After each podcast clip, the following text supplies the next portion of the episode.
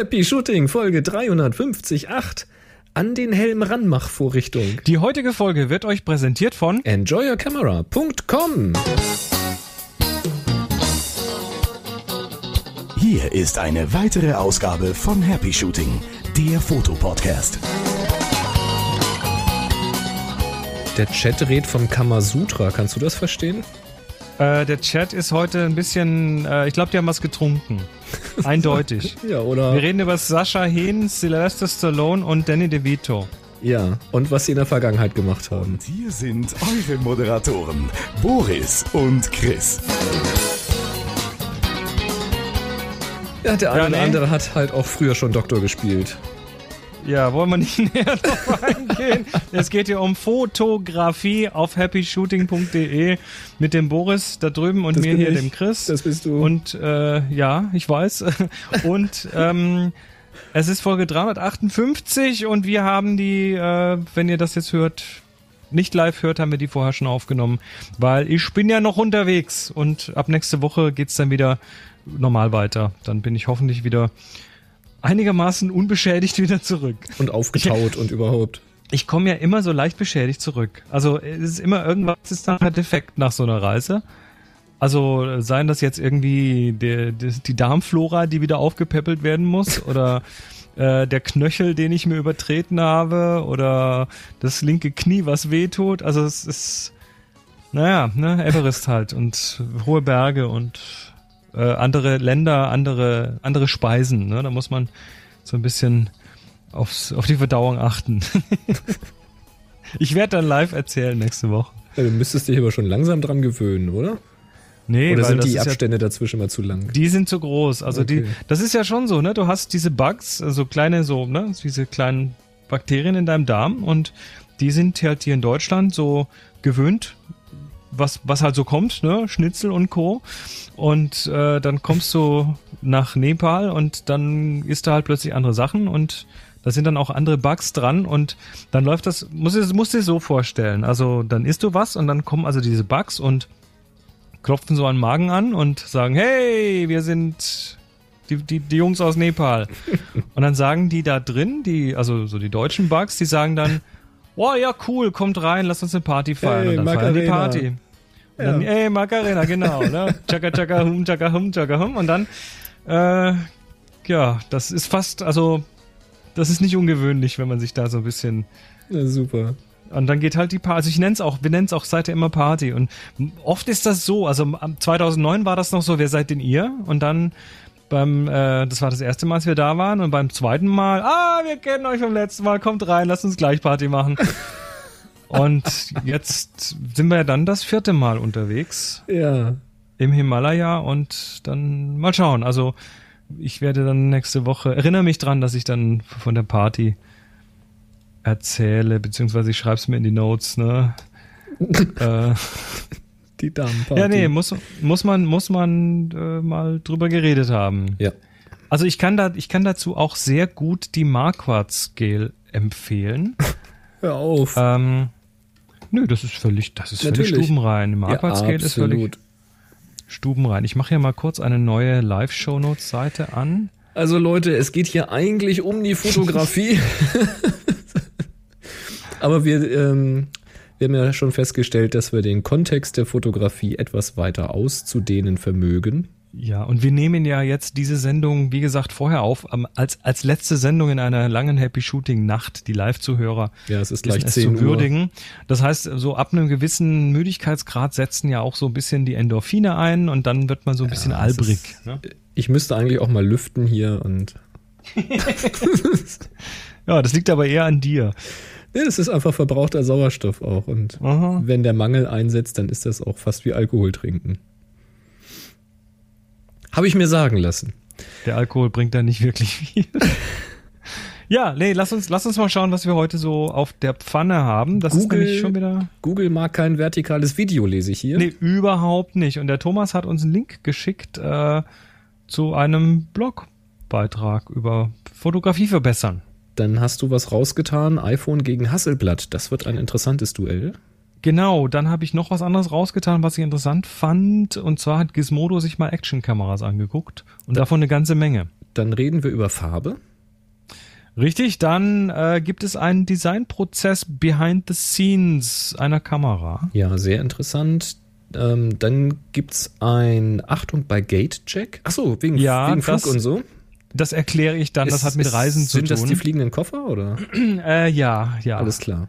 Das ist ja, wenn die das hören, auch schon ein paar Wochen alt, aber trotzdem. Ja, man, Man kann kann es nur sagen, die, sagen. die, die, die Sommerreisesaison fängt ja jetzt langsam an und Richtig. deshalb äh, müssen wir das mal kurz erwähnen. ja. Ja, dann der Bernhard äh, hat eine Frage zum Thema 4K runterrechnen, da hatten wir mal drüber geredet.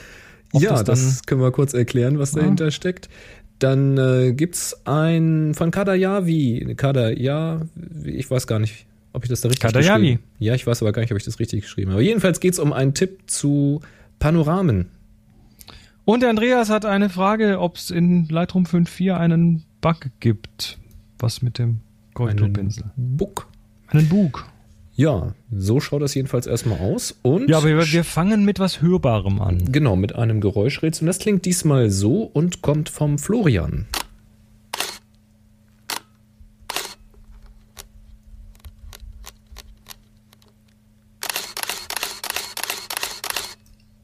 Heieieiei. Na, Das ist ja mal,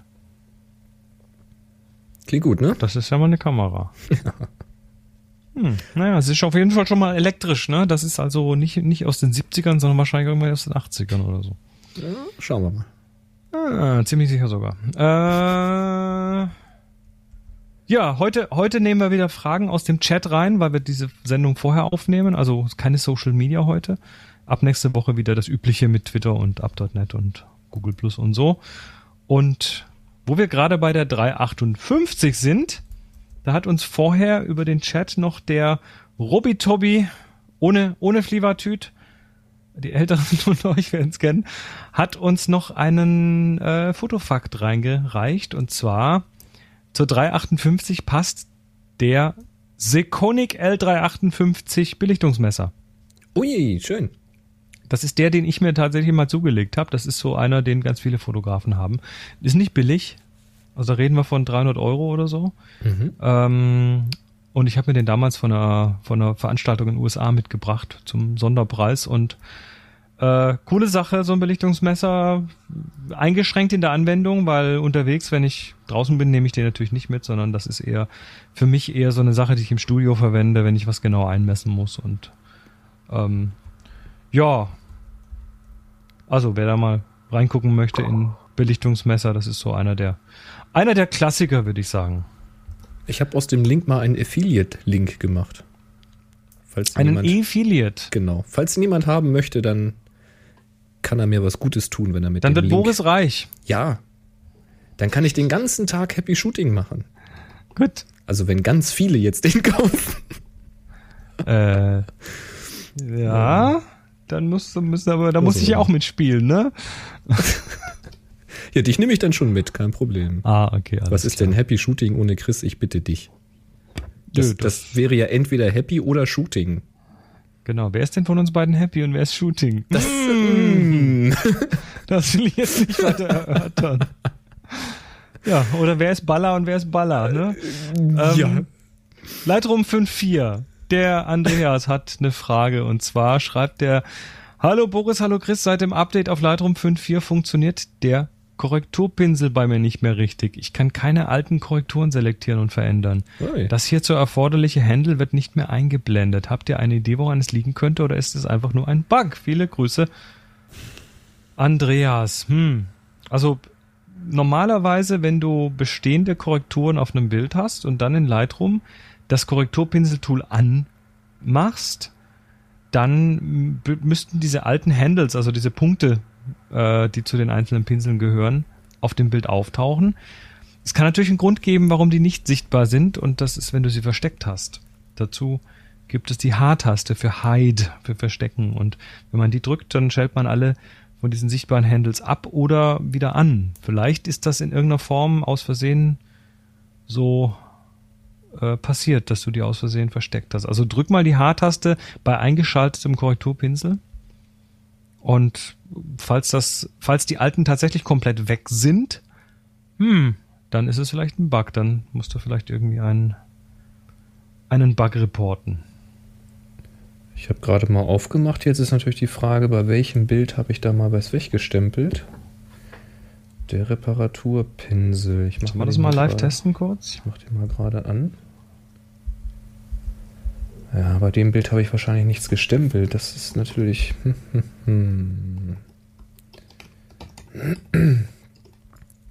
Wüsste ich jetzt auf Anhieb ein Bild, bei dem ich ganz bestimmt was gestempelt habe.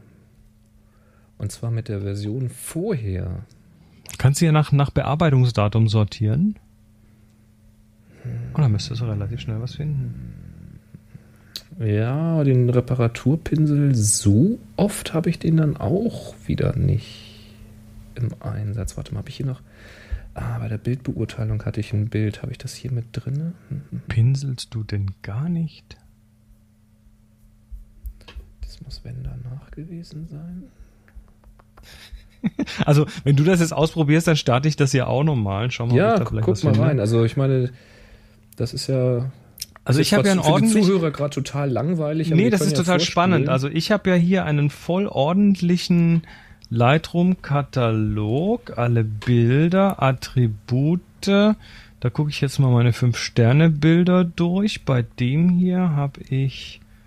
Ich öffne äh, gerade den anderen Katalog. Ich hatte hier gerade das Selbstporträt. Das ist natürlich die Frage, wann ich hier ein Update gemacht habe. Weil hier sind Pinsel drin. Und Ach nee, da sind keine drin, na siehst du. Wo habe ich denn Pinsel drin? Sag mir doch mal, wo ich Pinsel. Ah, hier sind garantiert sogar Pinsel drin. Ah, ich Wo siehst weiß. du denn das? In der Historie oder was? Nö, ich weiß es einfach. Ich weiß es einfach, sag mal. Ja, das Rain over Reykjavik, da habe ich natürlich so ein bisschen dran rumgepinselt. Ich weiß es einfach. Ja, da. Und wenn ich jetzt Haar mache, dann taucht der Pinsel auf und Ja, ich kann einen neuen Pinsel reinmachen. Ich kann. Oh, da ist ein bisschen langsam. Das liegt da bis an meinem Rechner. Ich kann einen alten Pinsel auswählen und ich kann den auch verändern. Ja, ja, das geht schon. Also geht das bei dir, ne? So. Ähm, jetzt muss ich überlegen, habe ich den denn vor Lightroom 5.4 bearbeitet? Hm. Also ich behaupte mal, das Problem ist kein echtes, weil sonst hätte man wahrscheinlich drüber gehört. Äh, manchmal braucht er dann auch vielleicht ein bisschen länger, um diese alten, um diesen Preview zu bauen. Und äh, wenn du dann auf den Reparaturpinsel umstellst, kann es sein, dass es halt erstmal ein Weilchen dauert, bis es dann aktiv wird. Sage ich jetzt mal so. Also ich, ich, ich persönlich sehe hier den Bug nicht, aber das heißt ja nicht, dass du ihn nicht hast. Also vielleicht wissen das ja andere Hörer. Vielleicht könnt ihr ja mal auf happyshooting.de bei der Folge 358 einen Kommentar hinterlassen, ob ihr nach dem Update alte Korrekturpinsel nicht mehr benutzen konntet. Hier ist ein Bild, da konntet. könnte ich was gestempelt haben. Da gucke ich mal rein. Weil das habe ich lange belichtet, da war die Blende zu. Da gab es mit Sicherheit Flecken. Und da sind sie auch. Der, der Chat sagt, im Fernsehen hieße jetzt, jetzt haben wir die Zeit. Ja, klar, die Zeit ja, haben, ja, wir. haben wir. Wir überziehen also ich, heute ein bisschen. Ich kann die definitiv anfassen. Die, ähm, wen, wen, was kannst du anfassen? Na, die, die, die, die Handles von dem Reparaturpinsel, so. also von den alten Reparaturpinseln und ich kann da Das war jetzt aber kein Euphemismus, oder? Änderungen machen. Was? Nee, das war kein Euphemismus. Also fun funktioniert. Gut, lass uns weitermachen. Lass mich mal erstmal das wieder zumachen hier. Skip Wir sollten öfters um die Uhrzeit aufnehmen. Das ist lustig. So, also da sehen wir keinen Fehler, funktioniert. Ich weiß nicht, was du mit Euphemismen, was, wie, was hast du gesagt? Euphemismus. Hast? Euphemismus erkläre ich dir jetzt nicht, aber ich poste einen Link zum Thema Euphemismus. Das ist gut. In die, in die Shownotes, dann kannst du dir das mal nachlesen. Der Kader Yavi hat uns einen Nachtrag geschickt. Er schreibt, hallo ihr beiden, bevor ich einen Panoramakopf hatte, habe ich es immer geschafft, die Kamera um den Nodalpunkt zu drehen, indem ich einen Nähgarn von der Linse habe baumeln lassen mit einem Gewicht unten und einer Markierung auf dem Boden. Kann man, denke ich, auch ohne Stativ machen, wenn es sein muss. Überlappen lassen würde ich noch mehr als ein Viertel, das kann nämlich in die Hose gehen. Ich lasse in der Regel ein halb bis zwei Drittel, wow, überlappen. Ansonsten kann man zumindest versuchen dran zu denken, dass man um den Nodalpunkt rotieren muss, auch frei Hand. PT GUI funktioniert bei mir am besten. Es gab übrigens von Microsoft kostenlose Panorama-Software, die sehr gut funktioniert. Nur flexibel ist es nicht, beziehungsweise von Hand ließ sich, glaube ich, nicht viel machen. Und dann hat er noch einen Link zu einer Microsoft-Seite. Jo, und dann sagt er gerade bei Panoramen, er schreibt Panoramas? Panoramen ist richtig, ne? Gerade bei Panoramen bieten sich, finde ich, äh, Belichtungsreihen, also HDRs an, beziehungsweise könnte sogar notwendig sein. Der Dynamikumfang kann zu groß sein für die Kamera. Ja, kann man, kann man machen. Kann man machen, aber das funktioniert natürlich nur, wenn das, was man da fotografiert, sich nicht zu stark bewegt. Also zum Beispiel, wenn die Wolken nicht zu schnell über die Landschaft huschen. Sonst man muss halt schnell sein. Sieht das halt auch doof aus. Ja. Habe ich aber schon gesehen. HDR-Panoramen. Sieht äh, durchaus interessant aus. Gut. Und dann sagt er noch ein Nachtrag zum elektronischen Stabi. Ich wollte eigentlich schreiben, dass der Bildprozessor bei Nikon und Pentax von Fujitsu kommt. Daher wird der im Prozessor implementierte elektronische Stabi vermutlich derselbe sein. Die älteren Pentaxe haben übrigens einen mechanischen Stabi bei Videoaufnahmen. Nur die, bei neueren geht es nicht, beziehungsweise nur im Live-View. Interessant. Ist das eigentlich jetzt die offizielle Mehrzahl? Pentaxe? Pentaxe. Oder Pentaxen? Pentaxen. Pen Pentii. Pentai. Hm. hm. Ich kann es dir nicht sagen. Egal. Da ist eine Pentax, da liegt eine daneben. Also Kadayavi, Dankeschön. Ja, genau, diese oder Geschichte oder mit dem Daniel. Zum Thema Panorama hatten wir mal ein Special mit dem Florian. Mhm. Da schaut ihr einfach mal auf happyshooting.de und gebt mal Panorama ein. Da müsstet ihr irgendwo in den älteren Folgen ein Special finden. War, glaube ich, mal so eine Weihnachtsfolge oder sowas. Ne? War das nicht sogar ein Zweiteiler oder Dreiteiler? Oh, das kann sein. Irgendwie, Irgendwie so. was Längeres jedenfalls. War sehr interessant und sehr. Einfach mal Panorama in die Suche eingeben sehr auf happyshooting.de. genau. Oh, der Chat versucht rauszufinden, was die Mehrzahl von Pentax ist. Na, das werden wir heute nicht mehr klären, glaube ich. Auf die Plätze äh, fertig los. Der Bernhard, der hat noch mal eine Frage zu dem 4K-Thema. Korrekt. Er sagt, hallo ihr zwei, ich habe Fragen zu Folge 351, in der ihr die Behauptung aufstellt, dass ein heruntergerechnetes Videobild jedenfalls besser sei als ein unverändertes. Erstens, was heißt in diesem Zusammenhang besser? Ich nehme an farbechter. Und zweitens, wie ist es technisch möglich, dass ein, in Klammern aus vier verschiedenen Pixeln einer 4K-Kamera, heruntergerechnetes Pixel besser sein soll als ein, in Klammern nativ von einer HD-Kamera, über den Sensor belichtet ist? Wäre, danke für eine, äh, wäre dankbar für eine Antwort. Liebe Grüße, Bernhard aus Graz. Ja, wenn ich es jetzt konkret erklären könnte, also es geht nicht um die Farbechtheit, sondern es geht um die, äh, die wahrgenommene Schärfe.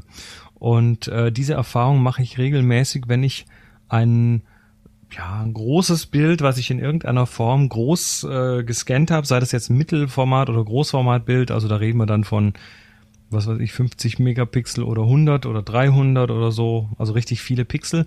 Wenn ich die runterrechne auf was kleineres, dann kommt da ganz oft ähm, ein gefühlt deutlich schärferes Bild raus. Das hat jetzt natürlich nichts mit Nachschärfe und so weiter zu tun. Also das schalte ich da ganz bewusst ab, beziehungsweise wähle einen passenden Algorithmus zum Runterrechnen. Lass die auch teilweise ganz einfach von Lightroom mit dem Standardalgorithmus runterrechnen.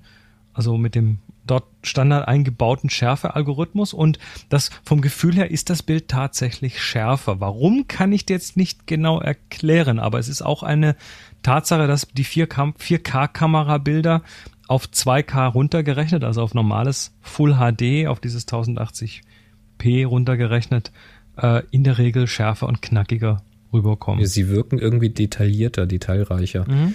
Und das ist, das, ich meine, Tatsache ist natürlich, dass da dann in dem Bild äh, was direkt auf HD gedreht wurde, genauso viele Pixel drin sind, die auf einem runtergerechneten 4K.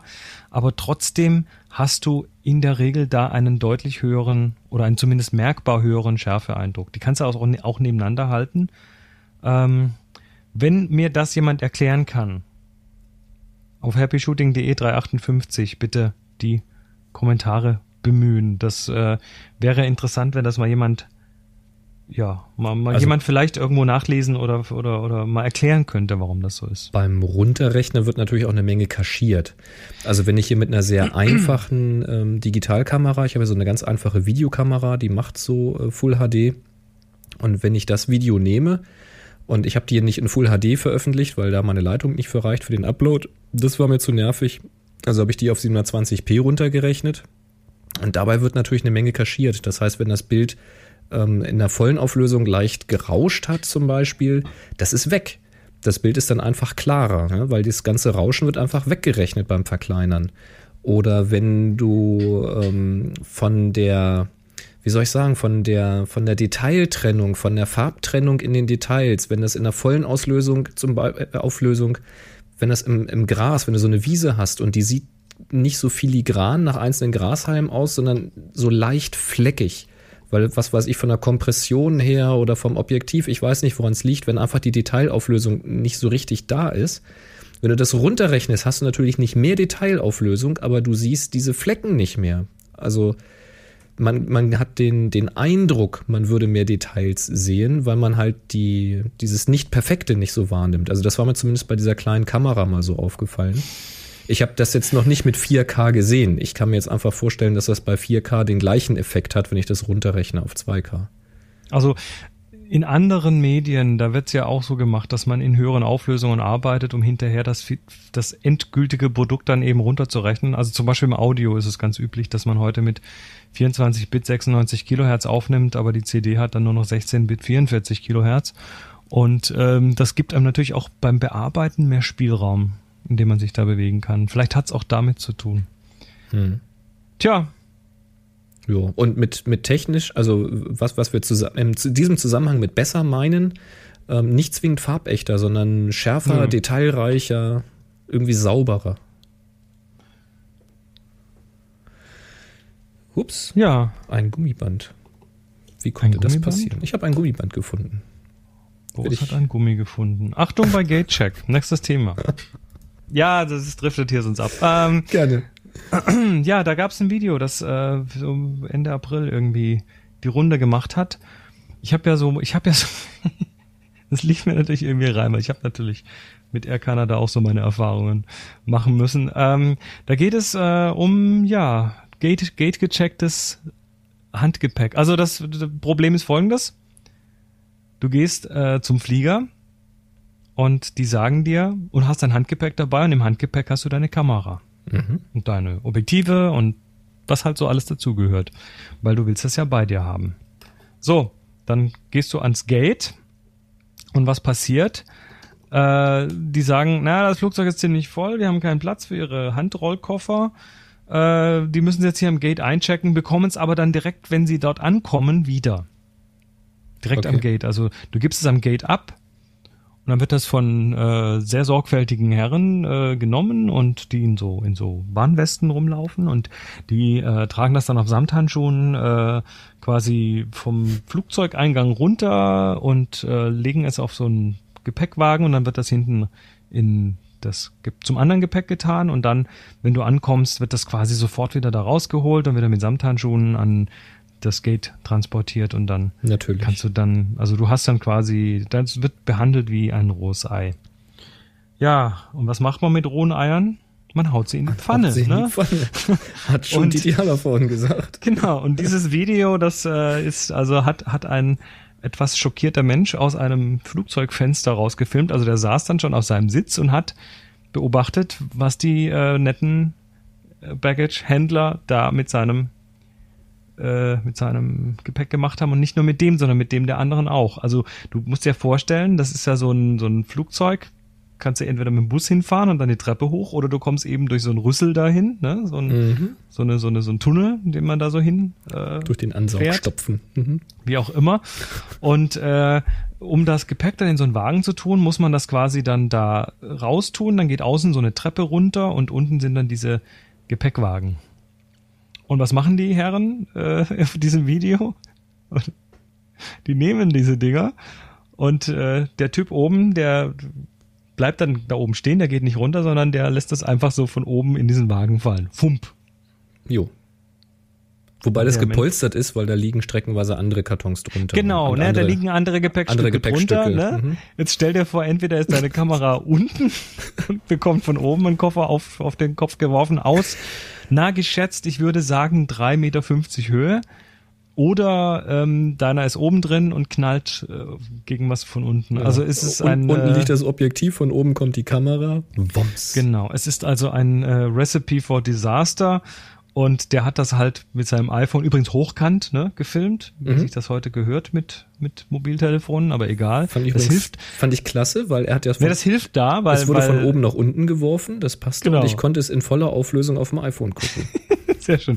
Äh, dafür ist es ganz gut. Auf jeden Fall, ähm, ja, hat er das also mitgeschnitten und äh, das hat jetzt einen kleinen Shitstorm gegen Air Canada ge ausgelöst und ich äh, hoffe, der wird auch noch ein Weilchen weitergehen. Vielleicht äh, fachen wir ihn jetzt wieder an nach einem Monat, weil das ist einfach äh, erschreckend, was da passiert und du solltest doch zumindest in irgendeiner Form wenn du schon eine teure Kamera dabei hast, doch ein bisschen die, die Gewissheit haben, dass dir dann auch nichts passiert, wenn du dem Handgepäck hast. ja, es hat ja einen Sinn, dass man es mit zum Handgepäck nehmen wollte, ne? Genau. Ah. Ja, ne, das he- heißt also in Zukunft alles, äh, was geht, vermeiden, dass das, äh, dass das Zeug am Gate eingecheckt wird. Na, Weil ist mir, ich meine, ich gehe jetzt nicht davon aus, dass das immer so passiert. Das muss sicher nicht immer sein. dein Wort in Gottes Gehörgang. Ja, ich, ich habe auch schon öfters mal Sachen am Gate eingecheckt und die sind gut angekommen. Das heißt ja nicht, dass die Sachen, die sie da geworfen haben, kaputt gehen. Vielleicht haben die einfach so viel Erfahrung, dass sie wissen, aus der Höhe ist das kein Problem. Die fallen ja auch nur aus 3,50 Meter Höhe. Ne? Ja. Es könnte ja schlimmer sein. Es könnten ja 8 Meter sein. Zum Beispiel, ja. es könnte auch der nackte Beton darunter sein. Also es geht, Also- es geht immer alles noch schlimmer. den, den Link zum Video findet ihr auf jeden Fall in den Show Notes. Ja, es ist hübsch zu sehen, wie die dann so ein bisschen bouncen. Also es ist schon auch weich gepolstert, ne? Die Mhm. hüpfen dann nochmal so. Das ist wie, wie in der, wie in der Waschmittelwerbung, wenn man so irgendwie so ein, so eine Waschmittelflasche in so ein weiches Handtuchbündel reinwirft. Ne? Ich finde das aber auch stark, wie der Typ echt die Ruhe weg hat und dann aller Seelen. Ja, der wartet dann erstmal, bis der unten die Koffer aus dem Weg getan hat. Dann geht er ein Stück, dann über die Brüstung, dann fupp, Also der, eins runter. der Chat, der, der H2012 schätzt es auf 6 Meter. Hm. Okay. Ich kann es nicht sagen, ich kann das nicht einschätzen, wie hoch das da ist. Naja, es ist jedenfalls höher als mein Zimmer. So, und ich wohne in der Kathedrale. Haha, nein. Behind the Scenes hat uns der live geschickt, beziehungsweise hatte das irgendwo gepostet. Und das fand ich so interessant, das musste ich gleich direkt hiermit notieren. Und zwar geht es da um die Olympus OMD EM10. Man könnte jetzt fast meinen, wir werden bezahlt von denen, aber das werden wir leider nicht. Also wenn jemand von Olympus zuhört und möchte uns Geld dafür geben, dass wir hier sowieso über euer Zeug reden, dann äh, macht das ruhig mal. Äh, nehmen wir an. Ja, nee, es geht da um den Designprozess. Also das fand ich interessant zu sehen, wie so eine Kamera designt wird. Ähm, das wird im Text beschrieben, dass zum Beispiel erst so einfache Handskizzen gemacht werden. Das kann man sich jetzt schon so denken, dass das passiert. Da haben sie leider keine, die sie da zeigen können. Und wenn die Handskizzen dann fertig sind und die erste Idee dann so sich äh, etabliert hat, dann werden technische Zeichnungen erstellt. Da ist auch was zu sehen davon. Und dann tatsächlich schon ist, äh, wird, wird ein erstes Mockup erstellt, also ein, ein, Also ein physisches Modell. Ein physisches Modell. Und zwar ein richtig gutes. Also das erste Mockup, was sie dann da erstellen, ist tatsächlich nicht einfach so aus einem einfachen 3D-Printer gefallen, sondern da wird was richtig Gutes gemacht, wo auch dann wirklich die Haptik schon zu, äh, nicht nur zu erahnen ist, sondern wirklich schon echt ist, wo die Knöpfe alle echt aussehen und der Hammer. Und da gibt's wohl Firmen, die sich spezialisiert haben auf solche Mockups. Und das ist wohl auch nicht ganz billig. Sie haben nicht gesagt, was sie da bezahlen, aber die Schätzungen gehen so um 10.000 bis 20.000 Dollar für so ein, so ein äh, Mockup. Und das wird halt benötigt, damit wirklich alle Entscheider sowas mal in die Hand nehmen können in Originalgröße und das echte, taktile, ja, das, das echte Feeling haben. Ähm, sind die Knöpfe an der richtigen Stelle, fassen die sich richtig an und das, das geht halt nicht mit so ungefähr, sondern es muss halt wirklich genauso sein. Ähm, da geben sie richtig Geld für aus.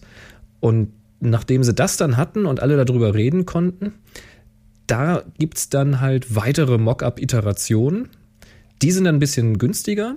Sie, sie, sie nennen das Material Plastic Wood, also Kunststoffholz. Das, das dürfte so eine Verbundfaserplatte sein.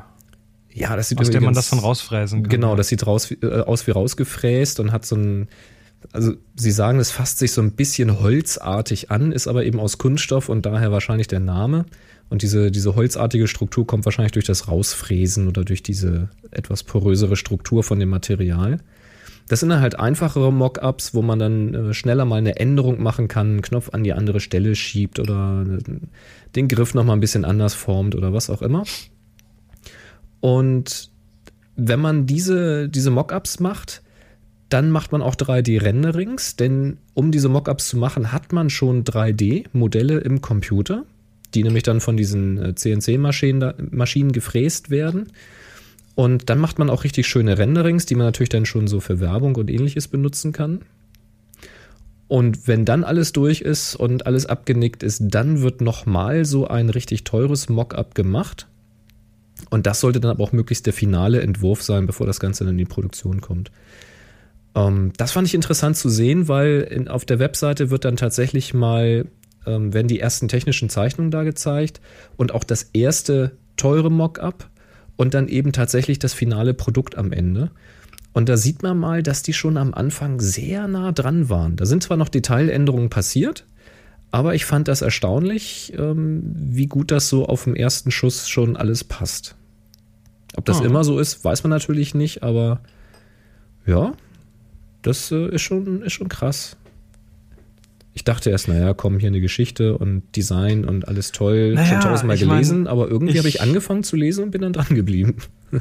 Ich, äh, gemacht. ich, ich meine, ich habe jetzt äh, noch keine Digitalkamera gemacht, aber eine analoge zumindest. Mhm. Und äh, klar muss der Prozess irgendwie durch verschiedene Iterationen durch. Also äh, in dem Fall haben wir jetzt keinen 3D 3D-Drucker gehabt, sondern ich hatte einen Schreiner an der Hand, der einfach mal äh, so ein paar Ideen ausprobiert hat und äh, haben uns da so auf die Art und Weise dem Ganzen genähert. Aber ähm, nichtsdestotrotz, also so auf einen Schlag aus dem Stand so ein Ding zu machen, kannst vergessen. Mhm. Weil dir fallen halt immer noch mal Sachen auf, die irgendwo nicht gehen oder die scheiße aussehen oder die sich blöd anfühlen oder, oder sonst was.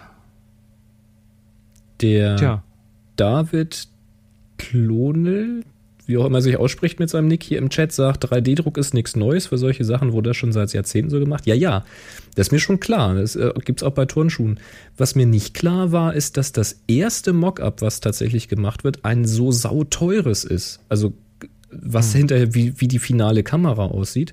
Und dass man nicht tatsächlich mit einfachen 3D-Prints oder CNC-Fräse-Arbeiten erstmal beginnt, um sich Ja, dann vielleicht, nachher anzunähern. vielleicht muss man das ja, vielleicht ist das ja da so wie in vielen großen Firmen. Da hat jemand eine Idee und dann sagt er, das will ich machen und dann braucht er erstmal so ein Proof of Concept. Also äh, muss er erstmal irgendwie vielleicht das Management überzeugen, dass das sinnvoll ist, das zu tun und äh, wie überzeugt man Leute, indem man eine gute Demo hat. Also ein Mhm. Ding, was äh, schon mal irgendwo nicht so ganz klapprig daherkommt oder mit der Hand am Arm, sondern was halt schon reell aussieht und sich auch entsprechend anfühlt. Ich kann mir das schon ganz gut vorstellen, dass das da auch so ein bisschen mit reinspielt. Also Firmen, Firmen haben ja intern immer sehr viel Politik. ja, das Und stimmt. äh, so eine Firma in der Größe wahrscheinlich noch viel mehr als andere. Wahrscheinlich sind das dann genau die Leute, die dann Entscheidungen fällen, die sich das halt nicht so gut vorstellen können, die das wirklich echt brauchen quasi, um darüber reden zu können. Sowas gibt's ja. Der, der HH2012 schreibt, also hängt die Bedienbarkeit der Kamera davon ab, wie groß die Hände des Vorstands sind. Das könnte durchaus sein. Möglicherweise, würde mich jetzt nicht wirklich Ja? wundern. Das würde mich auch überhaupt nicht Es gibt ja wundern. durchaus viele Kameras, die es auf den Markt geschafft haben und gefloppt sind. Ähm, vielleicht genau wegen sowas. Würde mich tatsächlich nicht groß wundern. Ja, ja. Ja, ich, ich fand's interessant. Weil ich steck da ja nicht so drin in der Produktion. Fand das ganz, ganz schön, das mal zu lesen und vor allen Dingen eben tatsächlich mal das erste Mockup und das finale Produkt dann in der Gegenüberstellung zu sehen. Das äh, ist schon ganz schön. Auch ganz schön ist das hier. Happy Shooting, der Fotopodcast. Werbung. Wow, was war das denn? Ja, denn diese Folge wird ja auch wieder unterstützt von enjoyercamera.com, wie du so schön sagst, unser Lieblingssponsor. Ja, die sind echt klasse drauf. Und die haben mir was geschickt, das hatte ich schon mal da. Und ähm, jetzt habe ich es aber wieder in der Hand und es, es ist schon wieder. Ich fasse das an und ich musste es sofort mal an meine Kamera montieren und es mir wieder anziehen. Und zwar geht es um den Spider-Holster. Das ist, glaube ich, eins der vielleicht sogar am meist unterschätzten Gadgets überhaupt, was Kamera ähm, Tragesysteme betrifft. Dieser Spider-Holster, das ist halt ähm, in diesem Fall ein Gürtel, so ein, was ist das für ein Material? So ein Nylon oder sowas Gewebe, relativ robust. Ein Gürtel, den kann ich mir einfach um die Hüfte schwingen, über ähm, meine Hose halt rüber oder wie auch immer. Und an der Seite, da könnt ihr euch jetzt wählen, ob das die linke oder die rechte Seite ist, ist eine Verstärkung. Da wird irgendeine Pappe oder irgendein Stoff oder sowas eingearbeitet sein. Ähm, so als, als Stoßdämpfer sozusagen oder als, äh, ja, damit die Kamera, wenn ihr sie gleich an dieser Stelle tragt, nicht äh, direkt auf eure Beine oder Hüfte oder wie auch immer drückt, sondern eben auf diese ja, auf diese Verstärkung.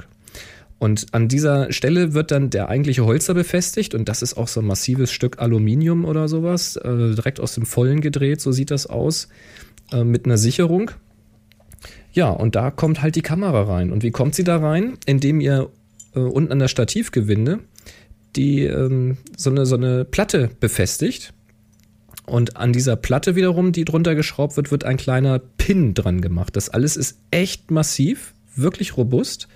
Nicht besonders schwer, aber ähm, also da ruckelt nichts, da wackelt nichts und da bricht mit Sicherheit auch nichts weg. Das ist der Hammer. Und dieser Pin, der jetzt an dieser Platte unter eurer Kamera hängt, der wird in diesen Holster reingeklingt. Ja, und dann hängt die Kamera unten drunter. Bei mir jetzt nur die lose Platte. Ich habe das schon wieder abgemacht. Und dann ist das auch gegen Rausnehmen gesichert. Also ihr könnt jetzt nicht versehentlich die Kamera am Holster nach oben schieben und dann fällt sie raus, sondern da ist ein äh, Federmechanismus, der so einen, äh, einen kleinen Hebel nach vorne drückt und der verhindert, dass der Pin wieder nach oben raus kann. Der kann erst wieder raus, wenn ihr einen kleinen Hebel an der Seite ein Stückchen nach oben drückt. Geht ganz einfach. Mit so einem äh, ja, Federmechanismus halt und dann kann man das rausschieben.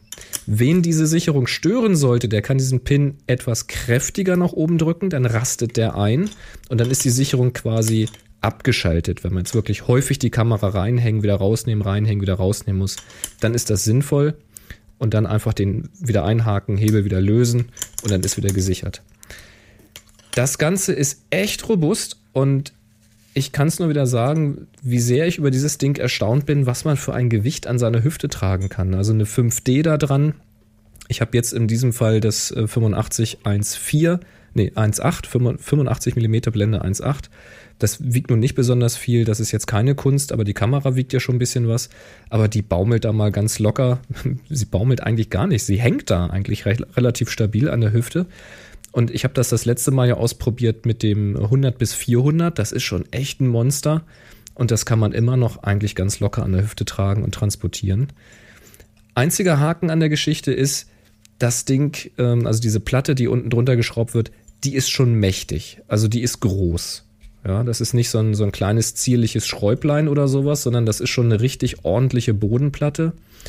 Ähm, hat auch mehrere Befestigungsmöglichkeiten für den Pin, zwei auf der linken, zwei auf der rechten Seite, so dass man noch entscheiden kann, wie soll die Kamera hängen. Also wenn ihr die Kamera links, also wenn ihr Linksträger seid, ja, wenn ihr Linksträger seid, dann macht ihr die Pins an einen von den linken, wenn ihr Rechtsträger seid, an einen von den rechten Pins. Und äh, ob innen oder außen, das bestimmt dann so ein bisschen den Winkel, wie die Kamera hängt. Das ist auch ein bisschen abhängig äh, vom Objektiv, was dann sinnvoll für euch ist. Ähm, die ist halt ziemlich groß. Also für die 5D ist das jetzt kein Problem, da passt das locker drunter. Bei so einer 100D, wie Christi hat, da wäre sie mir wahrscheinlich schon fast wieder zu groß. Oder wenn ihr so eine kleine Systemkamera habt, so eine Micro Four Thirds, dafür ist das wahrscheinlich zu groß. Da gibt es von Spider eine andere Lösung. Da gibt es dann kleinere Systeme, äh, mit kleineren Platten auch. Äh, aber wenn ihr eine etwas größere Kamera habt, also ich sag mal so bei Canon ab diesen zweistelligen, ne, oder eben auch was ganz Großes und ihr seid unterwegs hier ähm, als Fotograf, Hochzeit oder ähnliches und müsst die Kamera mal schnell irgendwie aus der Hand legen können, um irgendwas am Blitz einzustellen oder so. Das ist echt der Hammer. Also große Klasse. Äh, hast du einen Preis parat, zufällig? Ja, welchen also ganz, haben, ganz billig ne? ist es, glaube ich, nicht. Ja, das, das, das äh, Single Camera SCS für eine Spielreflex gibt's ab 139. Ja, okay. Black Widow ist ähm, für eine Das- kleinere das für eine 59 Euro. Das Ja. ist für, also für 60 Euro. Äh, und irgendwie 1000 Zubehörteile und so. Ja, also ich denk, du kannst mit so mit 60 kannst du ungefähr anfangen. Holt euch so jetzt einem nicht das, das teuerste, wenn ihr wirklich nur eine kleine Kamera habt, dann versucht wirklich mal äh, diese Black Widow Schiene oder sowas, die, die kleineren, äh, und spart euch dann das Geld. Aber wenn ihr eine größere Kamera habt, also so wie ich jetzt hier mit der 5D oder sowas und ein dickes Objektiv dran und wie gesagt, mal eben schnell die Hände frei haben und kein Gurt, auch keinen diagonalen Gurt, der dann irgendwie euer Sa äh, über das Sakko schnürt oder sowas, was auch scheiße aussieht und auch ziemlich nerven kann. Das Ding hier könnt ihr auch über die Anzughose tragen und dann einfach mal lässig an die Seite hängen und das Sakko oben drüber baumeln lassen. Ähm, der Hammer. Ähm, ja, probiert's einfach mal aus, kann ich nur sagen. Übrigens, die Bodenplatte wird mit einer Schraube halt unten im Stativgewinde festgemacht, soweit ist klar. Und die Frage ist immer, wie löse ich die Schraube oder wie mache ich sie fest? Und hier ist es halt so, dass da so ein äh, Innensechskant drinne ist und der dazu passende Innensechskant-Winkelschraubendreher, auch Inbusschlüssel genannt, der ist in, in diese Bodenplatte integriert. Das heißt, den könnt ihr auch nicht verlieren oder verlegen, sondern es gibt eine Halterung für diesen Inbusschlüssel, der ist in dieser Bodenplatte. Den schiebt ihr mit der langen Seite ähm, in diese Platte rein. Da ist wieder ein Federmechanismus. Dann schiebt man das so ein bisschen runter, so ein bisschen mit Kraft, klappt ihn an der Seite rein und dann klingt er da fest und geht auch von alleine nicht wieder raus. Ähm, schwer zu beschreiben, aber wenn ihr das seht, total klar und finde ich total praktisch, weil dann ist das Ding immer dabei und man kann das wirklich mal schnell lösen oder festmachen. Ähm, wenn das Ding jetzt zum Beispiel noch auf ein Stativ soll oder sowas, wobei ihr natürlich eben auch noch entsprechend äh, Gewinde dran habt an dieser Platte, um eine Schnellwechselplatte da dran zu machen. Ähm, wie auch immer. Aber wenn ihr so in dieser Gelegenheit mal seid, probiert das einfach mal aus. Kann nicht schaden.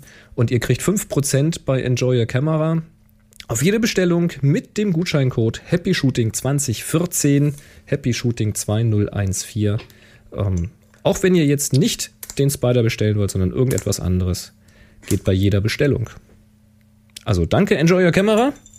Das Ding finde ich wirklich klasse. Tja, lass uns über Farbe reden. Über Farbe. Lass uns über Farbe reden. Ja, also ganz, ganz interessantes Ding. Ähm, wer, wer mich mit Holgi in Vrind gehört hat, der hat das schon mal äh, so ein bisschen gehört, aber ich fand das so interessant, dass ich das auf jeden Fall hier auch nochmal anbringen wollte. Ähm, und zwar habe ich vor nicht allzu langer Zeit eine Sendung Radiolab gehört. Radiolab kennst du? Ja. Das ist äh, dieser amerikanische ja, Na- National Public Radio, also so eine, so eine ähm, ja, also National Public Radio, NPR, WNYC in New York äh, ist das ein Radiosender und die machen diese Sendung Radiolab, die eben auch hier als Podcast bekannt ist und die so ganz interessante Themen sich anschauen und das auf noch, noch viel interessantere Weise sich irgendwie äh, ja, zu Gemüte führen und zerlegen. Und eines dieser Themen haben sie kürzlich mal zerlegt und das fand ich total spannend, weil es eben mit Fotografie und speziell damit unserer Wahrnehmung zu tun hat. Und es geht um die Farbe Blau. Blau. Und zwar, ich versuche jetzt Die mal. wird ja häufig äh, benutzt. ja, und ich versuche jetzt mal ganz kurz ähm, so ein bisschen diese Sendung zusammenzufassen. Also nur so wirklich mal eben im Schnelldurchlauf. Äh, ein Wissenschaftler namens äh, Mr. Gladstone äh, ist Spezialist für Homer, Odyssee und so, griechische, klassische griechische Sagen. Okay. Also wir reden hier von, äh, ich glaube, 8. Jahrhundert vor Christus, also schon relativ alt das Ganze. Und dieser Mr. Gladstone hat festgestellt, dass ja, dass in diesem Homer ganz seltsame Namen für Farben verwendet werden. Also Das ist da eine ist dann Farbe. da ist dann die Rede von der von der weindunklen See oder von den weinfarbenen Ochsen so, oder von okay. von den violetten Schafen oder von dem violetten Eisen oder von grünem Honig oder äh, Gesichter, die bleich vor vor Furcht sind, sind auch grün.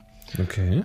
Und jetzt ist er da durchgegangen und hat sich mal, also A hat er sich gewundert, warum die Farben so komisch benannt werden, weil Meer ist nicht Wein, Weindunkel und Ochsen sind auch nicht Weinfarben. Und äh, hat dann mal gen- gezählt, wie viel, welche Farben wie genannt werden, wie oft genannt werden. Wobei jetzt die Frage, also ich frage mich jetzt, haben, haben sie geklärt, was sie mit Wein meinen? Weil wenn du so Weintrauben, wenn du diese dunklen Trauben siehst, Also die haben damals wohl äh, an, äh, an Rotwein, also an roten Wein okay. gedacht. Mhm. So, und jetzt hat er also gezählt und hat festgestellt, dass da äh, in der Odyssee irgendwie 170 mal schwarz genannt wird und 100 mal weiß und 13 mal rot und weniger als 10 mal gelb und weniger als 10 mal grün und 0 mal blau. Was? Kein Blau kommt davor. Kein Himmel, Gibt's einfach nicht. kein Himmel beschrieben und nix? Also Ja, jedenfalls nicht in Blau. Es gibt kein Blau. Okay. Und dann äh, ist er losgegangen und hat andere klassische griechische Texte auch untersucht und hat auch da festgestellt, boah, die haben ganz komische Farben da. Und äh, hat dann erstmal die Vermutung geäußert, dass die ganzen Griechen alle farbenblind waren. Oder zumindest die, die es aufgeschrieben haben, oder? Hm. Hm. Jetzt weiß man da aber heute, dass die Farbsicht äh, der der Menschen, also das, das geht, das geht irgendwie 13 Millionen Jahre zurück. Also die haben das rein, rein physiologisch schon gesehen.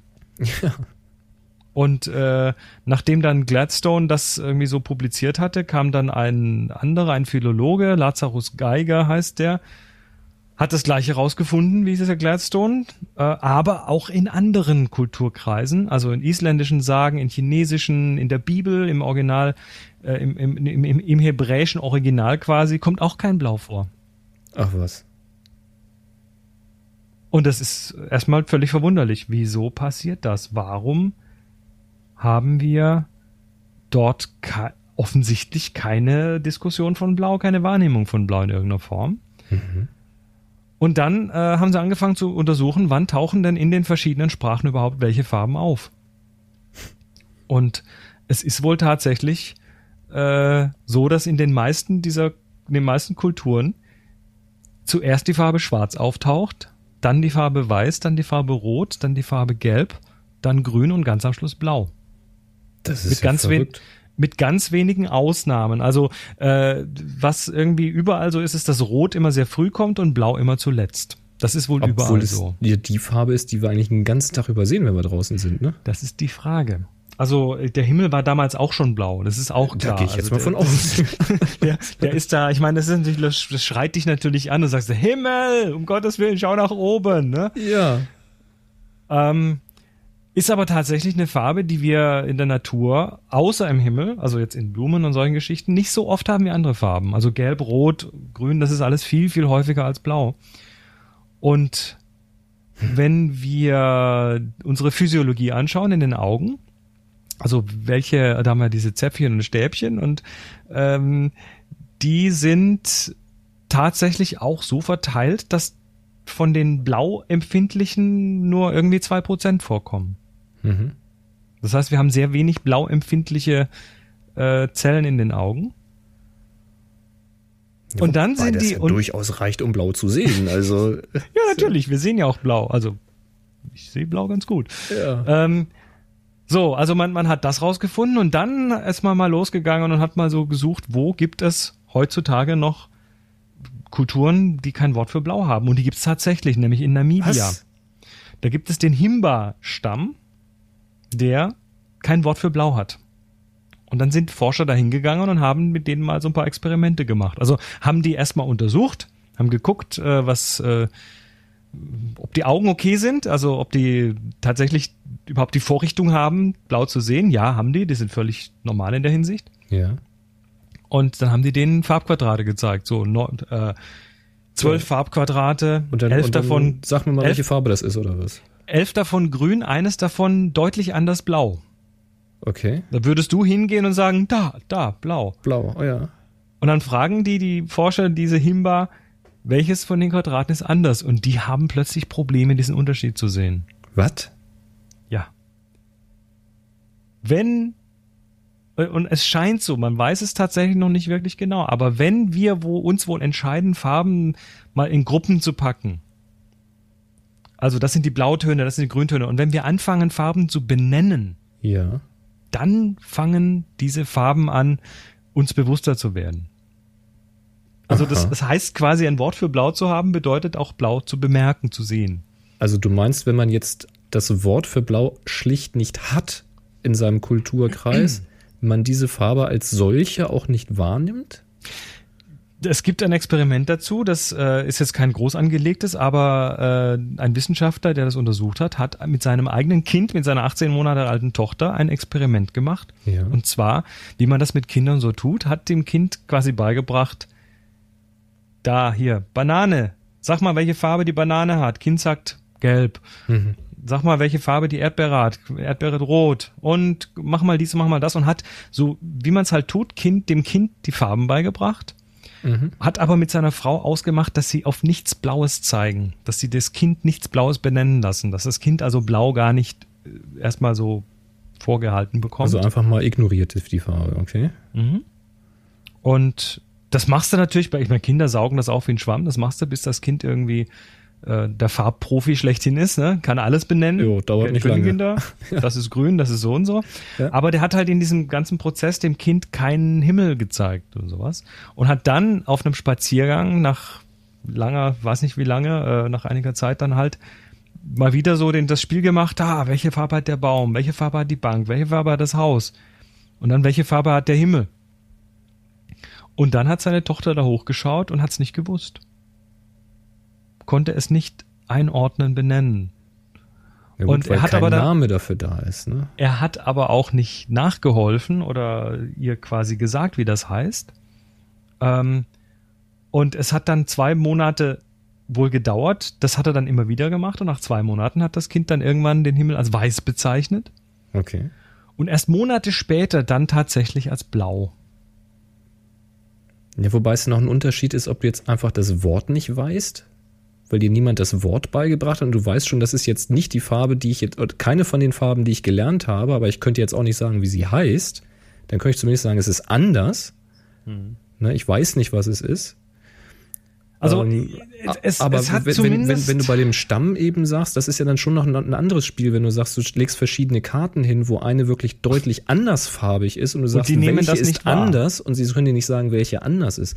Genau, Das also, ist ja schon noch ein anderes Spiel. Ne? Ich habe diese Folge Radiolab mal verlinkt. Das ist so eine kurze 20-Minuten-Folge. Ähm, Ach, ist auf Short, sehr Englisch. Aber es ist unglaublich, wenn man das sich anhört, denkt man, wie, was, Ist- WTF? Das kann ja nicht sein. Also das Ding ist, unsere Wahrnehmung äh, ist halt nicht nur die, die, die, die physiologische Reizung äh, einzelner Zäpfchen und Stäbchen in den Augen, sondern da spielt halt noch ein ganz anderer Apparat mit, der ganz viel mit Erfahrungen, mit, äh, mit Konditionierungen, mit, ähm, mit Einordnungen, mit allem Möglichen zu tun hat. Das heißt, die Wahrnehmung ist, geht weit hinaus über die reine Physiologie. Das ist so die Geschichte. Also hört's euch an, der Link ist in den Show Notes, Episode 358. Ähm, das lohnt sich tatsächlich, da mal reinzuhören. Dahin, hinterher denkt man so ein bisschen anders über unsere Farbwahrnehmung. Ist ja echt krass. Ja. Farbe. Ja, wobei man Radiolab jetzt sowieso einfach mal empfehlen kann. Also die, ja, sowieso. die Sendung ist unglaublich professionell und sehr, sehr hochwertig produziert. Alles andere als langweilig gemacht. Du hast mir den, den Tipp ja vor Jahren schon mal gegeben und das ist, das macht süchtig. Das ist so ein Must- Must-Listen für mich. Also Ja, Radiolab ist- äh, ist bei mir immer vorne dabei. Und das ist echt ein Ding, das, also gerade die Shorts finde ich gut, weil die, die kann man wirklich so ganz gut mal weghören. Die längeren sind in der Regel dann noch tiefer recherchiert. Und da machen die sich auch unglaublich viel Mühe mit, mit so ja, Recherchen oder und Interviews. oder und wird so. dann ein Thema aus noch mehr Winkeln irgendwie Ja, beleuchtet. genau, genau. Also auch wirklich aus, also richtig aus ganz verschiedenen Blickwinkeln. Mhm. Äh, ziemlich krass und immer cool gemacht. Aber man, man muss sich echt Zeit nehmen. Also das ist nicht so zum Nebenbei hören, sondern da will man dann auch echt zuhören. Also ich, ich äh, kann es vorschlagen für lange Autofahrten. Ja, definitiv. Da wo man so sonst sich eigentlich mit nichts ablenkt. Ja. Also es ist mir schon passiert, dass ich fünf Minuten auf dem Parkplatz gestanden habe vor der Firma, weil ich es noch zu Ende hören wollte. ja, klar. Es ist einfach so. Ja, krass. Blau. So, Boris, Ja, fängt auch mit B an. wenn man heute einen irgendeinen Scheiß machen möchte, sei das jetzt von einem Hochhaus springen oder von äh, oder was weiß ich, sich senkrecht äh, auf irgendwelchen Holzbrettern einen, einen schneebedeckten Berg runterwerfen möchte oder äh, was weiß ich, ne? Also so, so, so, so, so bescheuerte Sachen, wo man hinterher möglicherweise ähm, tot rauskommt oder sonst wie beschädigt, dann muss man das heute ja filmen. Selbstverständlich.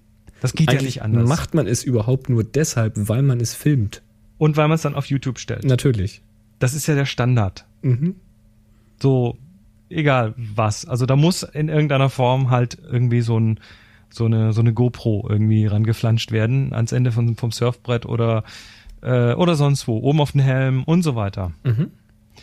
Tja, jetzt äh, sagte ich schon GoPro, ne? GoPro ist das äh, große bekannte äh, Action Cam Dingens. Das ist die Kamera, die eigentlich das, Das ist- Genre ja. Action Cam gegründet hat. Was, ne? was Das Tempo ist, für Papiertaschentücher ist, das ist eigentlich GoPro für Actioncams. Richtig. Ähm, das ist mittlerweile äh, ist der Markt aber gar nicht mehr so dünn. Es gibt da mittlerweile so einen richtigen äh, Haufen an verschiedenen Sachen.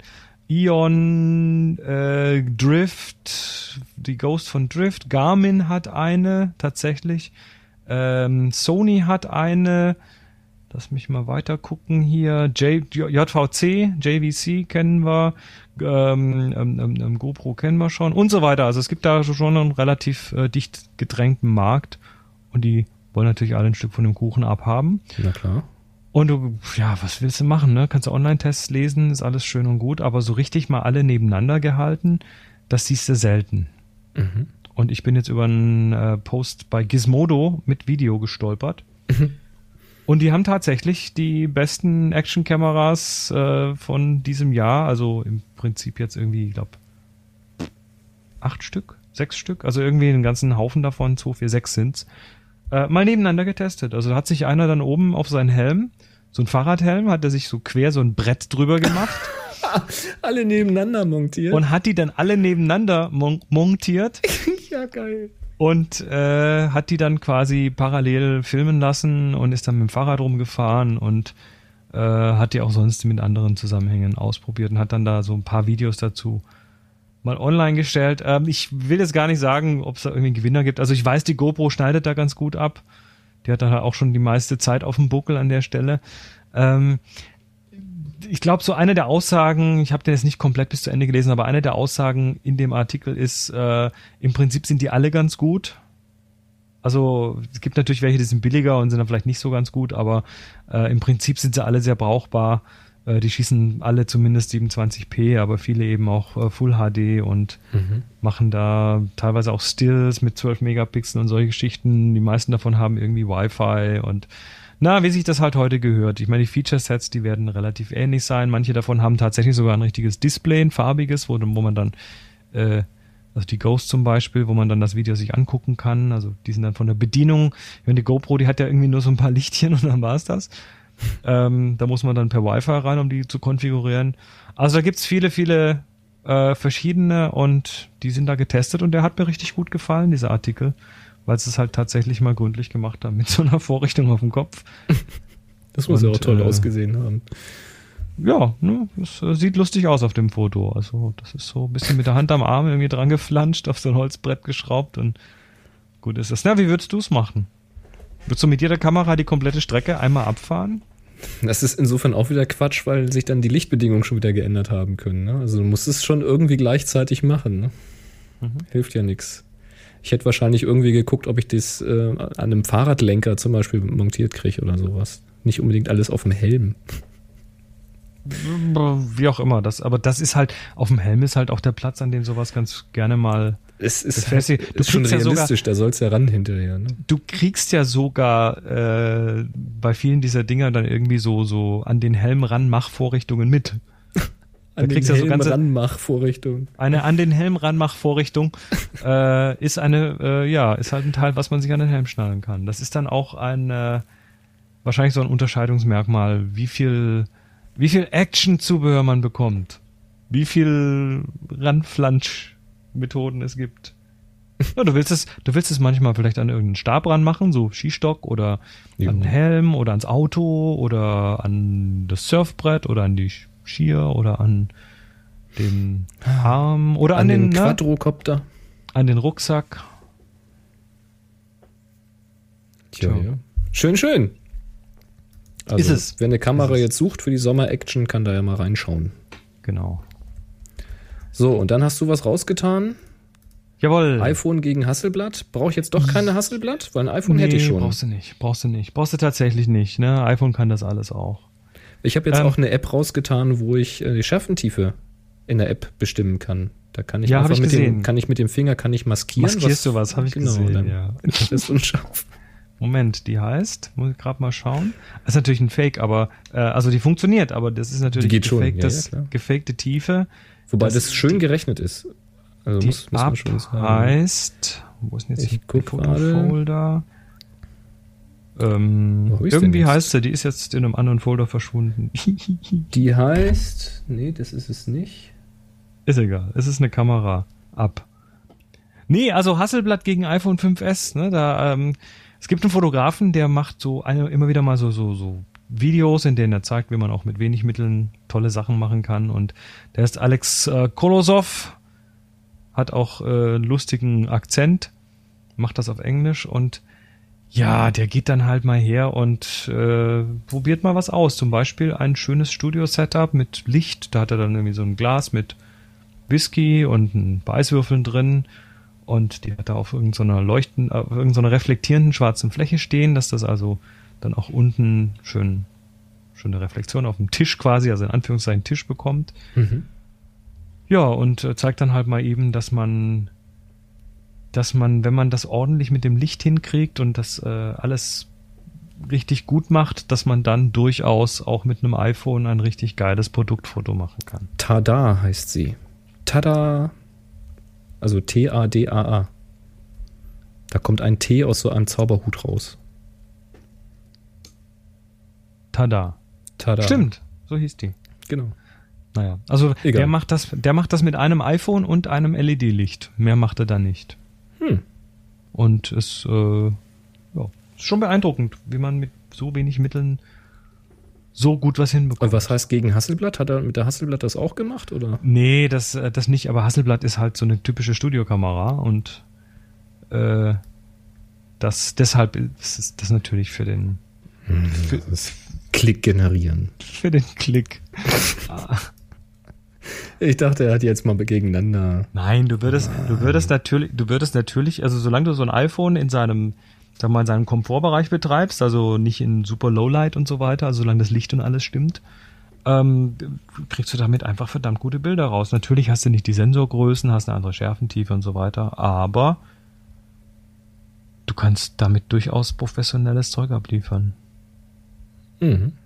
wenn du es vom Licht und vom Setup richtig machst. Also hinterher an einem JPEG noch äh, fett rumschrauben, was die Belichtung angeht und so, würde ich nicht wollen, aber Nee, schon wenn gar du's- Wenn du es nicht. gleich von vornherein richtig machst, warum Schon gar nicht von so einem kleinen Sensor. Da reißt dann schnell was weg.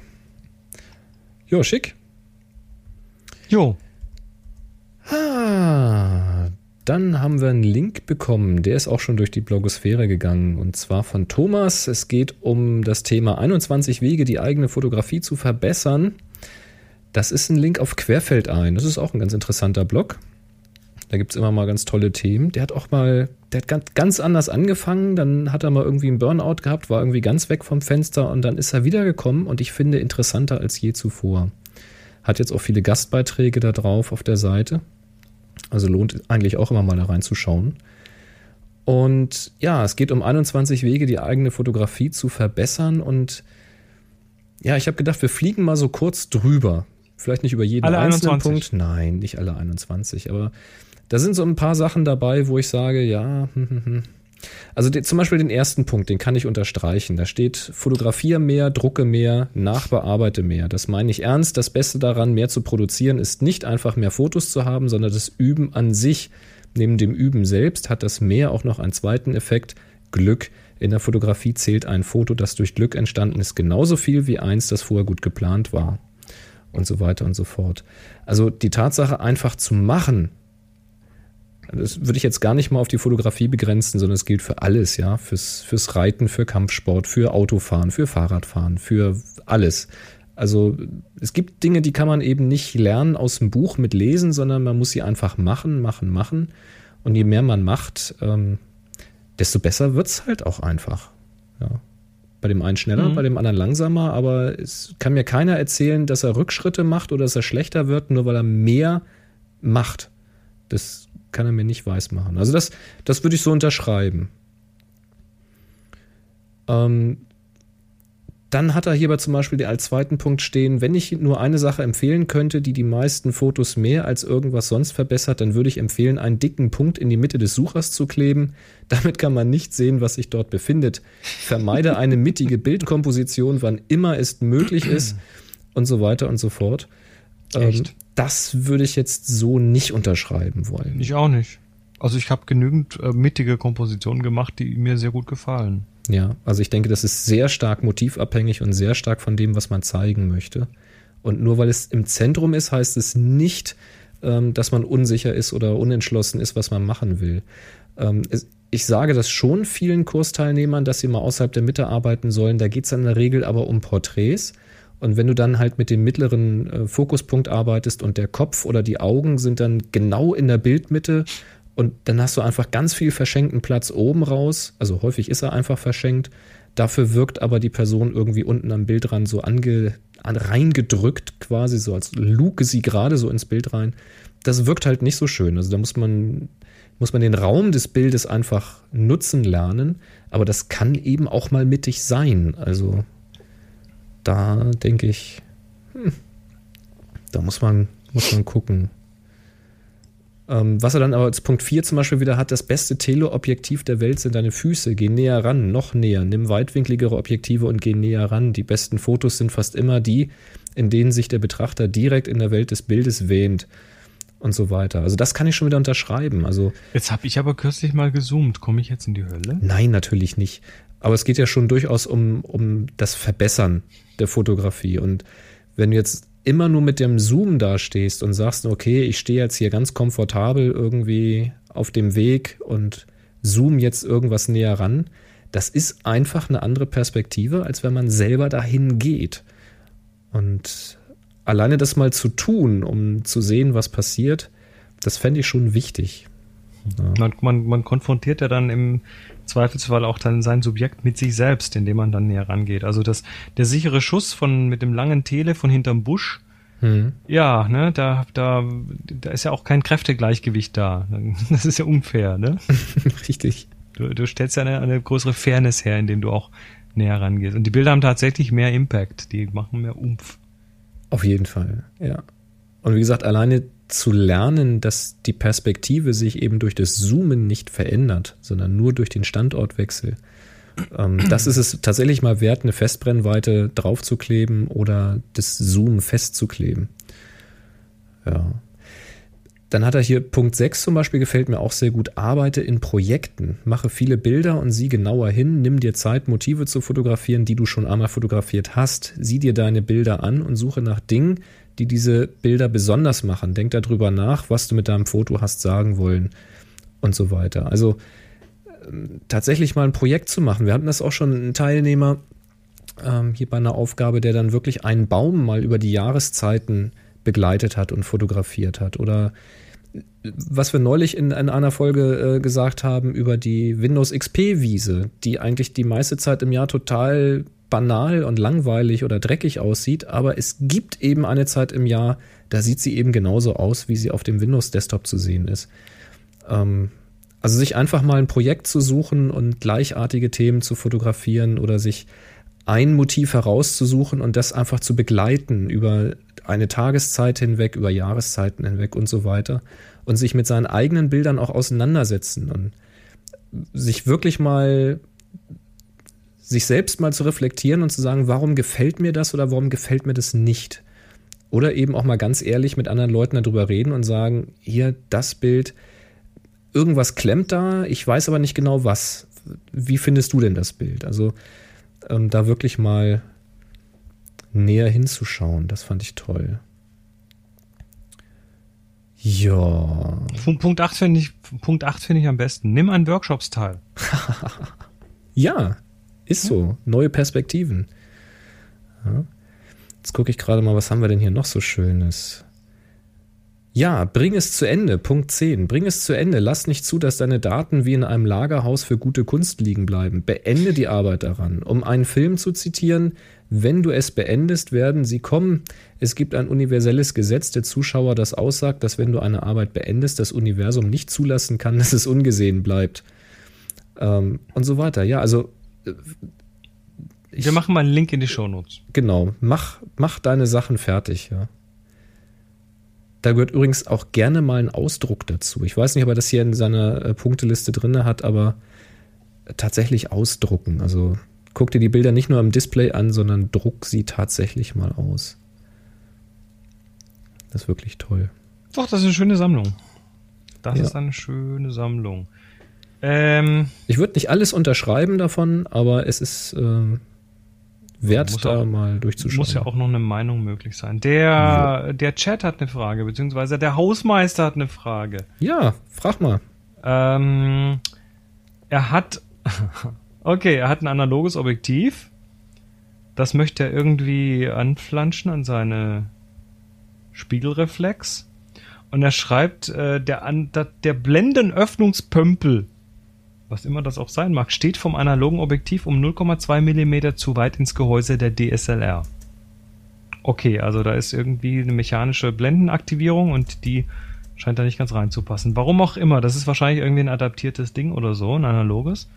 Jetzt schreibt er, Schleifen will ich vermeiden wegen des Metallstaubes. Ich würde den jetzt einfach mit Seitenschneider abzwicken, da das Objektiv nie mehr in eine Minolta geht. Spricht was dagegen? Also für den konkreten Fall müsste ich sehen, aber generell äh, Objektiv modden, damit es dann ans andere richtig ranpasst, nö, spricht aus meiner Sicht gar nichts dagegen. Wie gesagt, also du bist dir bewusst, dass du dann mit Metallstaub möglicherweise irgendwie Dreck in die Kamera kriegst, aber wenn du das vermeidest und das irgendwie ordentlich machst, nö, natürlich nicht. Bastel doch. Bist, du bist ja, du bist ja erwachsen genug, um zu wissen, dass äh, wenn das dann He ist, ist es He, ne? Also. aber klar, nee, es gibt. Also das ist selber modden und zusammenbasteln finde ich verdammt cool, weil Aber Blende verstellen geht dann trotzdem noch, oder was ist das für ein Hebel? Wohl offensichtlich. Oder der, äh, oder das ist ein manuelles Minolta-Objektiv, was ich fast vermute. Und äh, dann hat er halt irgendwie da ein mechanisches Problem, was dann irgendwie zu viel Platz in der Kamera wegnimmt. Hm. Und die Blende muss natürlich dann noch be bearbeiten, bedienen können. Oder er will das so, dass die Blende dann nicht mehr geht. Das wird er dann auch wissen. Vielleicht ist das ja dieser kleine Hebel, der normalerweise so reinragt, dass du mit der Abblendtaste die Blende schließen Ja, kannst. aber wenn er jetzt so. das, wenn er jetzt das äh, ein Minolta-Objektiv an seine nicht Minolta Spiegelreflex Reflex anflanschen will, dann hat er da irgendeinen Adapter dazwischen und Ja. dann wird das irgendwie. Genau, er schreibt mit Adapter. Ja, denn. Also ich sag, mach doch einfach. Genau, also vorsichtig, die Vibration beim Zwicken schreibt, er könnte ja was zerscheppern. Pff, Ja, dann schleif halt doch ab. Muss halt vorsichtig sein. Und hinterher gut mit Pressluft auspusten. Da wäre ich jetzt relativ schmerzbefreit. Aber ich gehe mit meinem Zeug eh nicht gut um. Na denn. Ja, wenn man manuell die Blende dann noch verstellen kann, ist doch alles gut. Also wenn es die Funktionalität jetzt nicht beeinträchtigt und es sowieso Nee, nicht mehr in die Minolta das ist- soll. Das ist vermutlich dieser Hebel, diese Minolta-Objektive, die haben dann innen so einen Hebel und dann wird quasi von der Kamera, wenn du die Blende irgendwie verstellst, also die Springblende ist das. Mhm. Du hast ja die, die Offenblende zur Messung und wenn du dann auslöst, dann wird die, wird das, wird die Blende eingestellt und das ist dann quasi die Springblende, Die Kamera macht die dann halt darüber. Hm. äh, gedingst wird. Also irgendwie, das Ja. kriegst du schon hin, Joachim. Kannst ja mal dokumentieren mit einer GoPro oder sowas. Ja, wenn, wenn sie sich manuell, wie gesagt, wenn sie sich manuell bewegen lässt und schließen lässt, weil das ist ja schon wichtig, weil wenn das Ding nachher nur noch offenblendig funktioniert, dann ist das ja irgendwie auch tut's doof. wahrscheinlich nicht. Tut's wahrscheinlich nicht. Na denn. Ja, denn ran an die Zange, ne? Ran an die Zange und ran an, die, an das Smartphone, weil, genau, er könnte ein Video drehen. Und zwar aber dann ein bitte, vertikales aber Video. dann bitte die Kamera quer halten. ne? Das, ist, äh, das ging jetzt gerade so kurz, äh, ja, oder beziehungsweise im, im April ging das kurz durch die Blogs. Ähm, das ist irgendwie eine neue Kamera-App von Google für das Android. Und äh, ich fand das lustig, weil, na, du kennst diese, das ist, von manchen Fotografen und beziehungsweise Videografen wird das ja als solche empfunden, dieses vertikale Videosyndrom. ja, gibt's auch ein tolles Video dazu. Ja, das Problem ist halt, äh, du hast einen Bildschirm, äh, der ist eigentlich auf quer ausgerichtet. Es sei denn, es ist ein Smartphone. Und der Bildschirm, äh, wenn du dann hochkant filmst, dann hast du quasi rechts und links dicke schwarze Balken. Weil das übliche, heute übliche Videoformat ist halt 16 mal 9 von den Seitenverhältnissen. Also wenn du jetzt halt vertikal, also hochformatig aufnimmst und willst es hinterher am Fernseher angucken, ist halt Kacke. Mhm. Mhm. Ja, Wenn du das Und, allerdings äh, hinterher auf dem iPad dir anguckst oder auf einem, auf einem Android-Tablet, da ist natürlich wieder schön, ne? weil das Tablet kannst du mal eben drehen und dann hast du natürlich die höhere Auflösung. genau. Naja, auf jeden Fall ist es, äh, auf jeden Fall ist es äh, so, dass die eine neue App rausgebracht haben, eine neue Video-App. Und äh, diese Video-App, die ist wohl so, dass sie einen quasi fast dazu zwingt. Also die, die, die will gar nicht, äh, oder die, die sagt dir zumindest, wenn du anfängst, Video, bevor du, bevor du losschießt, äh, wird so ein Icon eingeblendet von einem vertikalen Telefon und zwei Pfeile, die das dann so 90 Grad drehen. Also sagte dann quasi, du dreh mal, dreh mal, dreh mal, gut, jetzt darfst du. Und dann geht Mach das Icon rechts, wenn mach mal nach links. Genau. Da gibt es übrigens für iOS gibt's auch eine App, wenn man mit der Video dreht, die nimmt immer querformatige Videos auf, egal wie und in welchem Winkel man sein iPhone hält. Was? Das heißt, auch wenn du dein iPhone hochformatig hältst, nimmt sie das querformatig auf. Ah. Drehst du dann das iPhone, dann dreht sich quasi ähm, die Aufnahmesituation mit, also dass das Bild immer äh, horizontal bleibt. Was du damit erreichst, ist, dass du während der Aufnahme einen leichten Zoom-Effekt kriegst. Das heißt, du kannst dann irgendwie ins Hochformat gehen und dann zoomt er quasi rein, weil er dann ja aus diesem hochformatigen Video einen engeren Ausschnitt, nämlich den mittleren Ausschnitt nimmt. Und das macht er auch weich. Also wenn du dann drehst, dann hast du diesen kleinen Zoom-Effekt und so und ist irgendwie ganz witzig gemacht. Ist nicht perfekt, weil es natürlich diesen Lagesensor benutzt und der jetzt natürlich nicht so hundertprozentig exakt ist. Aber fand ich eine ganz witzige Idee. Also weißt du, was mir schon passiert ist? Darf dir eigentlich gar niemand sagen, aber mit der Spiegelreflex gefilmt und dann Mhm. hochkant gedreht. Weil man natürlich auch hochkant Bilder macht, ne? Ja, ich wollte halt irgendwie den ganzen Menschen draufkriegen, ne? Ich wollte, konnte nicht weit genug weg. Und äh, habe dann hinterher Reflexe. festgestellt, dass, also ich habe das hochkant schon angefangen, weil ich fotografiere auch hochkant Na manchmal. klar. Und habe dann hinterher festgestellt, so, ups, das war keine so gute Idee. Ah, Ja, das ist, du hast du dieses, das Gefühl an der Spiegelreflex in der Hand und dann nimmst du die natürlich auch mal schnell hochkant. Ist ja klar. ja. Ist ein bisschen peinlich, aber gut. Ach, naja. Nur hast du es ja gesagt. Jetzt, Jetzt geht's dir können, besser. Können alle mal eine Runde lachen. Ihr dürft dann eure hämischen Kommentare bei Folge 358 auf happyshooting.de abliefern. Und äh, wir haben jetzt eigentlich nur noch eins abzuliefern, nämlich eine Auflösung eines äh, knacke lauten Geräuschrätsels. Dieses Mach das nochmal bitte.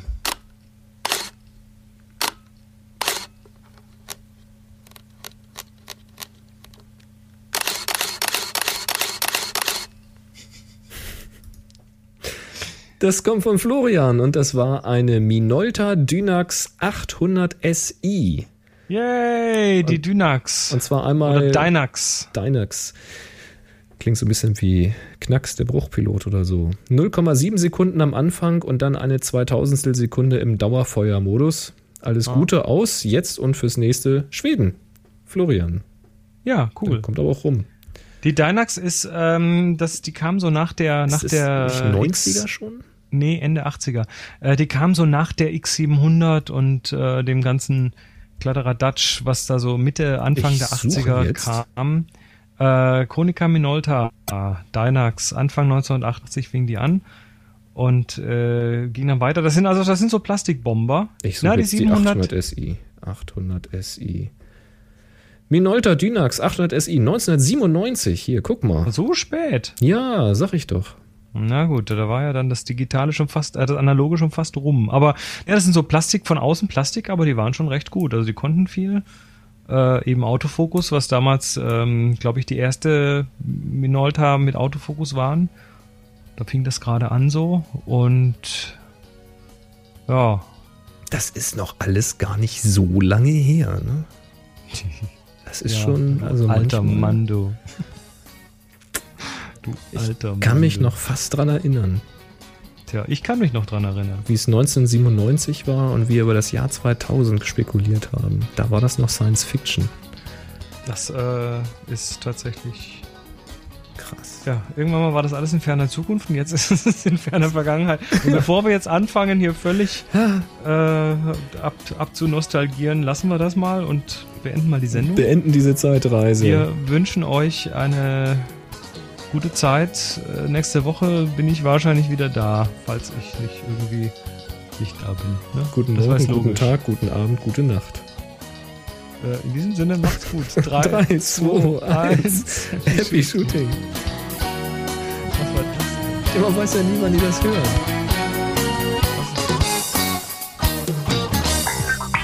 Sie hörten eine weitere Produktion von nsonic www.nsonic.de